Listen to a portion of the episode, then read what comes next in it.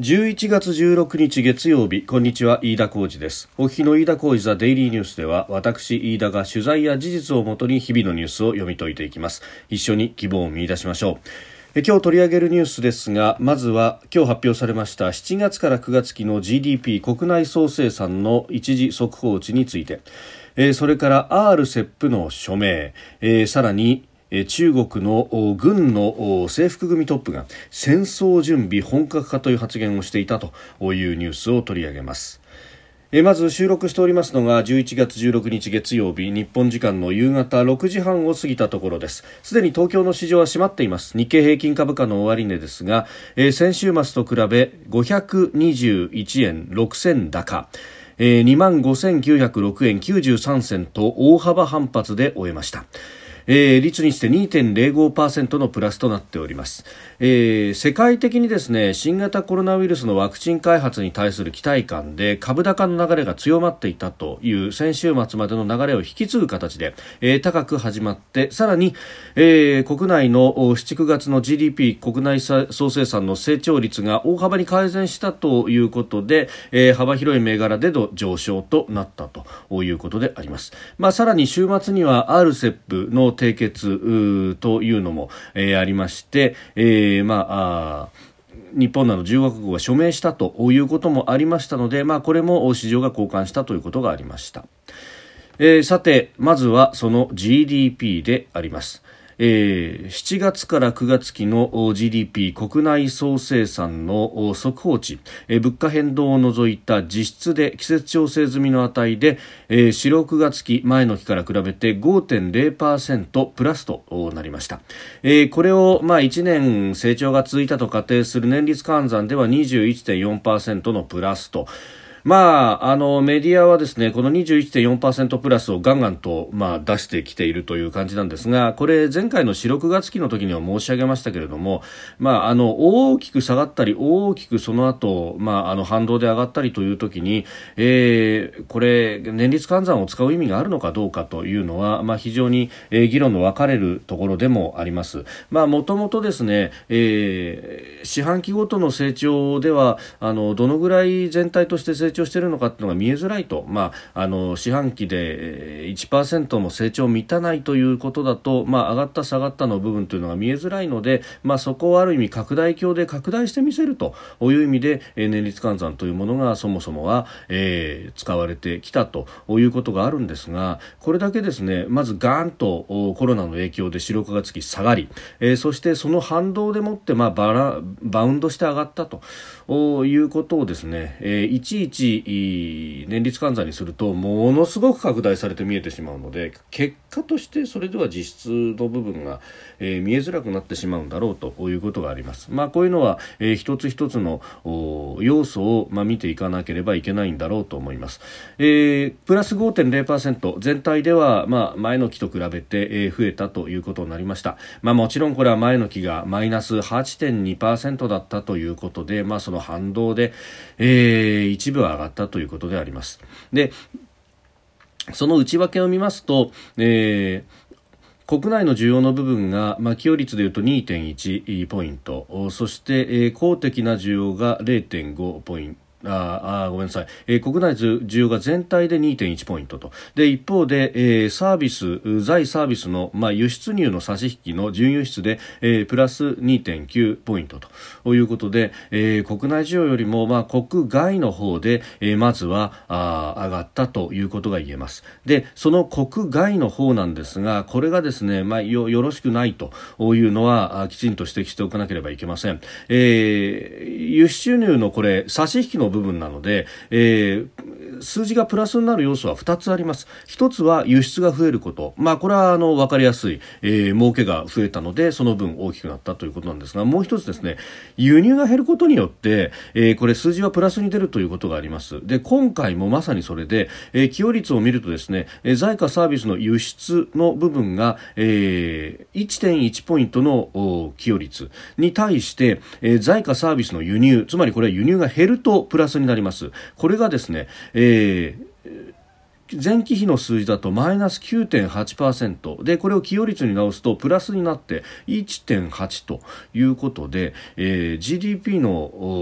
7、9月期の伸び全体の5.0このうちの、えー、1.8の分はですね輸入のむしろ減少によってもたされもたらされているものだというのは、えー、きちんと認識をしておく必要があると思います。なぜ輸入が減ったのかというのは当然ながら国内で、えー、経済が失速をしてその国内の需要が剥落した分だけ、えー、輸入しなくても済むようになったということで決してこれは褒められた数字ではないという部分が中にはらんでいると。じゃあ国内の需要のどこが剥落したのかというのを見ていくとですね、えー、これに見合う数字というのがまずは、えー、民間の住宅、えー、マイナス7.9、えー、そして民間の企業設備設備投資ですね、えー、こちらがマイナス3.4と、まあ、これはあの法人の企業設備に関してはですねこの後法人企業統計の数字などが盛り込まれて二次速報が出ますのでそこまでちょっと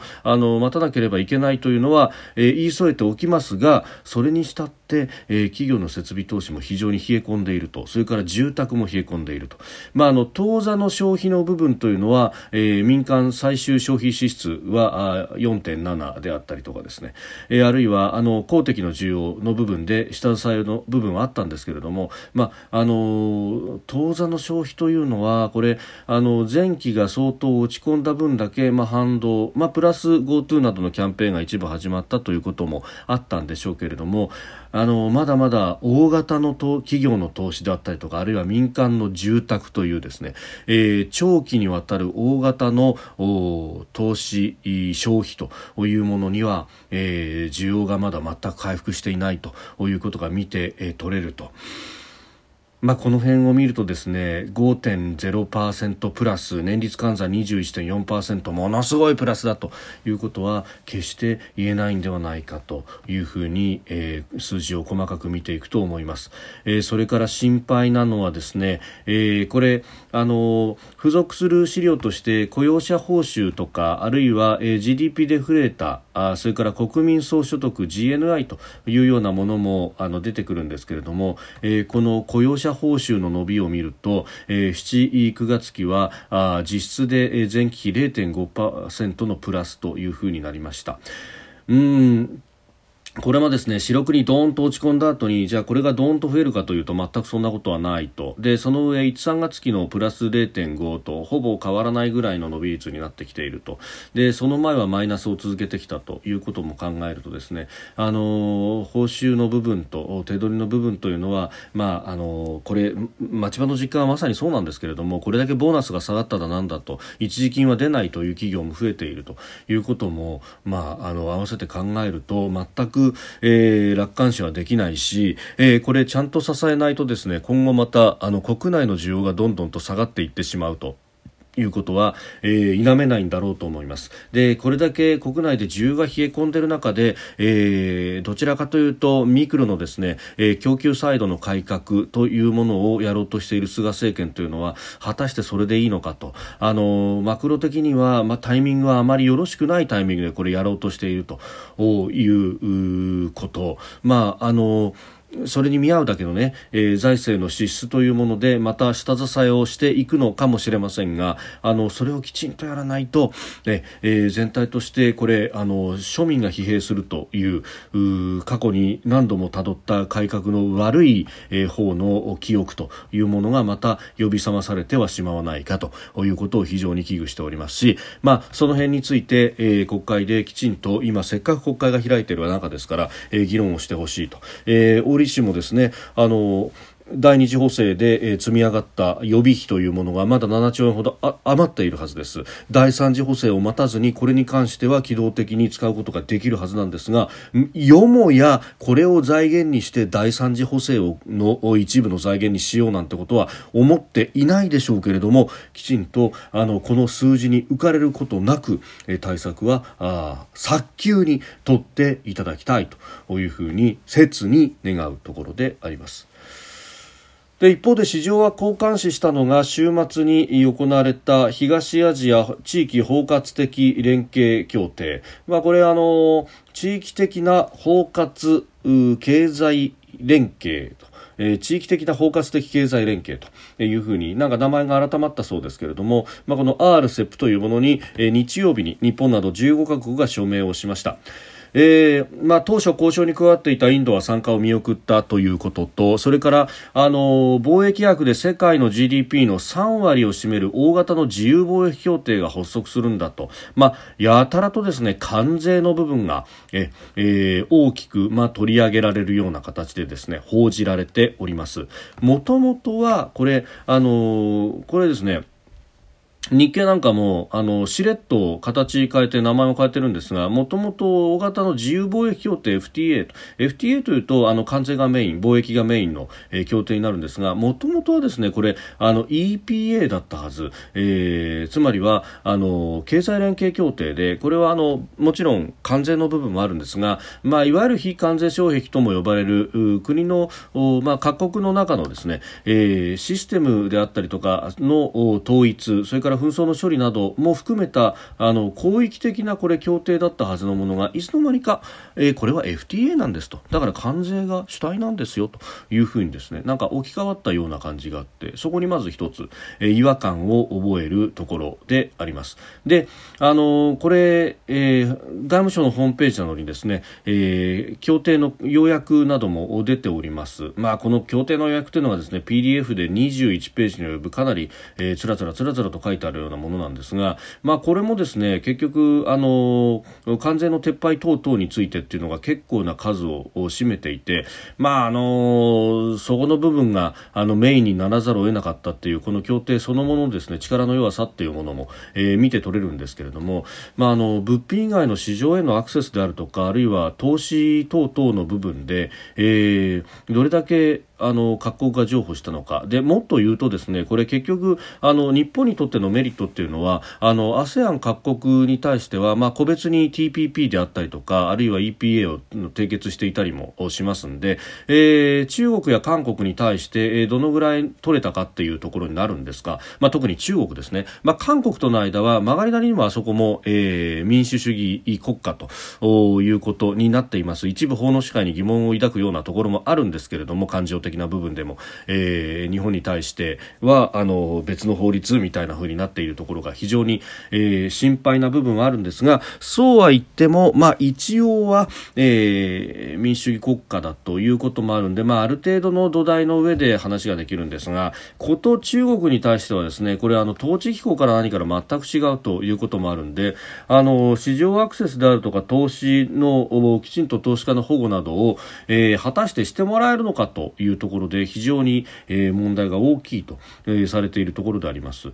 で、えー、そこでですね物品以外の市場アクセスで中国のところを見ると例えば、えー、利用及びその他美容サービスについて外資の出資比率に関わる規制を行わないことを約束であるとか、えー、政府及び証券サービスについて、えー、外資出資比率に関わる規則を行わないことを約束であるとか、えー、高齢者向きの福祉サービスそれから高級物件アパートオフィスビルなどの不動産サービスについて、えおのおの、えー、規制を行わないことを約束したというふうに書いてあるんですが、まあ、あの規制を行わないことあるいはですねあのデータだとかあるいはあの生産に関わる特許などに関して、えー、その開示を無理やりにさせるなどはしないんだというようなことも確かに書いてはあります。書いてはあるんですけれども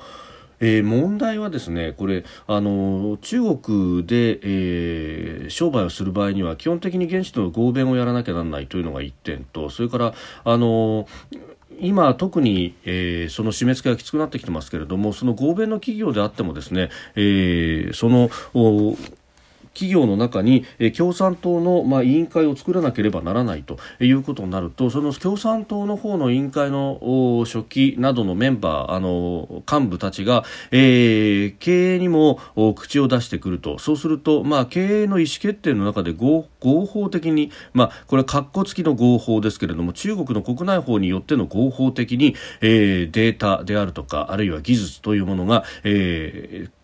中国政府なりあるいは研究機関なりというところに、えー、吸い上げられたとしてもそれは、えー、中国の政府が、えー、技術開示をするように命令したわけではなく、えー、企業が自発的にそういう意思決定をしたのだということになってしまうので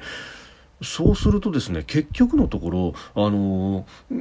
日本の企業並びに、まあ、RCEP に参加している他の国々の企業もそうですが、えー、保護にならないじゃないかというのは問題として残されるのではないかという疑念がああります、まあ、そういった時には一応紛争解決の手段というものも規定はされておりますけれども、えー、WTO のなどにパネルの構成員などの任命を要請することなどなどもできるということになってますが基本的には2国間でやれということになってますんでこの場合にですね非申し立て国が協議に応じない場合に一体どうするんだというところはまだまだ疑問が残るんじゃないかというところ、まあ、あるいはですねこれに関して、えー、もう少し詳しい説明が今度、えー、審議する国会なりであればいいなということを強く思うところであります。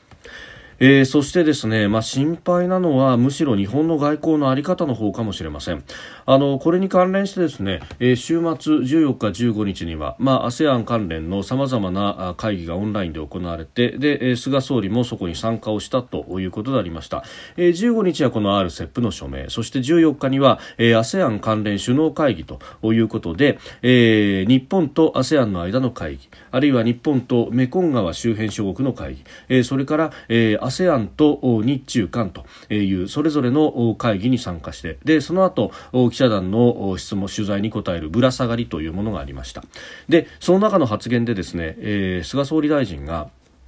ASEAN と日本で平和で繁栄したインド太平洋を共に作り上げていきたい。こうした思いを私から直接各国の首脳に伝え伝えそのために必要な具体的な協力を進めていくことで一致いたしました。というふうに、えー、発言がありました、えー、これがですね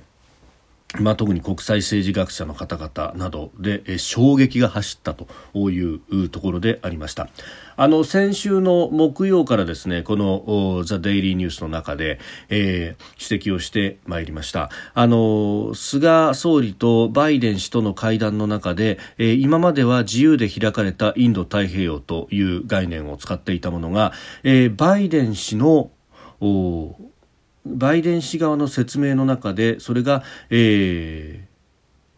ー、安全で反映したえインド太平洋というふうに表現が変わっていると。でこの表現の変わっていることの違いというのがあのただ文言が違うだけではなくて非常に大きな意味を持つんじゃないのかということ、まあ、これはあの多くの国際政治学者の人たちが指摘をしていたことですし、えー、それを私も引いてきたというものでありましたが、えー、要するにですね今までは、えー、自由で開かれたと。あのフリーオープン、えー、というふうに言いました、えー、フリーオープンインドパシフィック、えー、略してあの頭文字を取って FOIP、FOIP というふうに。もうこれが一つの概念であると。いうことで、えー、各国の専門家共通の理解であったところなんですが、えー、これは要するに、えー、自由でと。だからあのまさに自由な、えー、資本の取引であるとか、まあ、あの言論の自由もそうだし報道の自由もそうだしというところで自由であるということそして開かれていると。あのどこの国はアクセスできないとかそういうことはなくて、えー、全ての国に対して開かれているという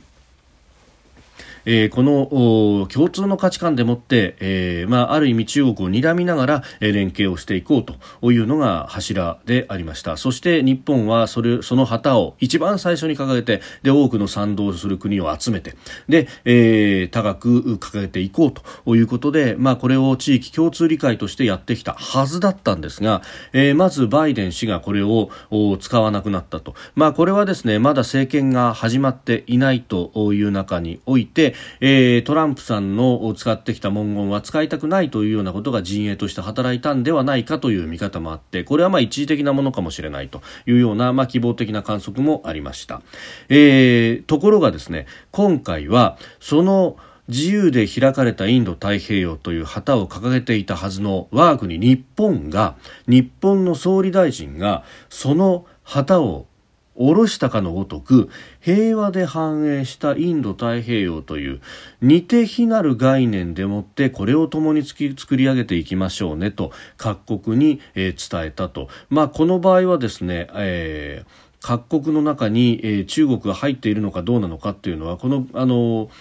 ぶら下がりの文言だけでは分かりませんけれどもただ、えー、ASEAN の拡大首脳会議の中には中国も当然参加していたそこに対しての忖度なり何なりが働いたのかどうなのかえー、非常にこれはですね重要な局面に来ているということであります。えー、日本がこのあの自由で開かれたあのインド太平洋という旗をですね下ろしたということになると、えー、これは地域に与えるショックというのは大きいはずであります。特にあの RCEP に共に参加している、えー、オーストラリアであったりとかに、えー、とってはえ何？日本がえ、あの自由で開かれた民主主義法の支配同じ価値観でもって同じえー、仲間として行動したのに日本降りちゃうのっていうですねはしごを外されちゃうの俺たちっていう、えー、ことにも疑念を抱かせかねないということにもなってしまうと。えー、折しもですね今週、まあ、日本のメディアはやたらとですね IOC のバッハ、えー、氏があ来日するということばかり報じてますけれども、えー、オーストラリアのモリソン首相も来日をする運びであります、えー、ここで一体どういう議論になるのか、えー、まあ表に出てこないところもあるかもしれませんけれどもおそらくは、えー、フォイップをもう捨てたのかということはあのモリソン首相が、えー、きっちりとこれはあの正してくるはずでありますし、えー、ひょっとすると、えー、それについてのきちんとしたあの政府の統一見解なりというのをちゃんと示せとそれを会見で出せということまで、えー、突きつけてきているのかもしれませんが、えー、それを突きつけられても何らおかしくないし、まあ、私がオーストラリアの立場だったら、えー、それを白黒はっきりさせろというのを日本側に言うであろうというふうに思います。まあ、それぐらい重い発言のはずなんですがなんかですね、えー、メディアも含めてさらっとしているというのが非常に恐ろしくってであのこれあのもし旗は下ろさずに文言だけ変えましたっていうんであればじゃあ文言変える必要がないじゃないっていうふうになるとじゃあ文言を変えたんであれば中身が変わってるんだからそれはきちんと説明しないと周りの国々であるとかあるいは日本国民に対しても、えー、疑念を抱かせてしまうということになってしまうと。これはですねまさに今開かれている国会でもきちんと正さなきゃいけないことでもありますし、えーえー、メディアもきちんと、まあ、これについての疑問というものを、まあ、今のところですね「夕刊富士」であるとかあるいはあの朝私がやってる番組でぐらいでしかまあ取り上げてないっていうのがうんどうも非常に気持ちが悪いなという感じがえー、非常にいたします。まあ、あの願わくばですねそのあの今後の国会の質疑なりあるいは、えー、記者会見なりで、えー、きちんとしたあの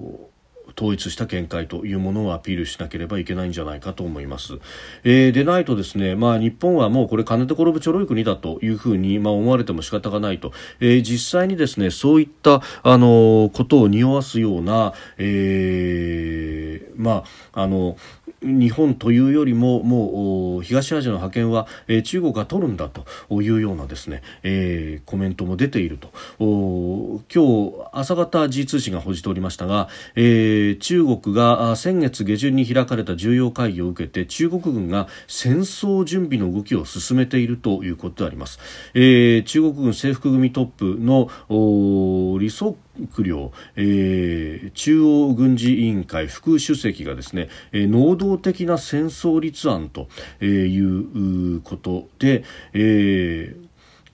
言及をしたとで習近平国家主席はアメリカ新政権発足後も台湾や南シナ海をめぐって緊張が続くと予想し勝って勝てる軍隊の実現を目指しているんだということであります。まあ、そうなってくるとですねこれあの日本のこの立場というものは非常にこう難しいというかもともとは、えー、日米安保をもう基軸にしてでそれで、えー、ある意味、えー、アメリカあ中国との間でバランスを取るということをやってきてたんですがひょっとするとあのアメリカが引くかもしれないという中において、えー、日本は単独で、えー、我が国を守ることができるのかというようなところ。あのいい加減ですね。あの GDP1% の国防防衛費の枠だとかっていうのに、えー、こだわっている場合じゃないと今からやったって遅いかもしれないんですけれども、えー、やるといういうきちんとしたこれ意思を見せないことには、えー、どんどんと中国軍は、えー、能力を磨きそして意思もそれに付随してくるということになるといよいよ、えーこの東シナ海の安全というものが脅かされる事態にならないかと、えー、台湾までやってきた場合には日本が無償でいられるとは到底思えないという事態に、え、直面しているんじゃないかというふうに思います。飯田浩一はデイリーニュース月曜から金曜までの夕方から夜にかけてポッドキャストで解説しております。番組ニュースに関してのご意見感想飯田 TDN アットマーク Gmail.com までお送りください。飯田浩一はデイリーニュース。また明日もぜひお聞きください。以上飯田浩二でした。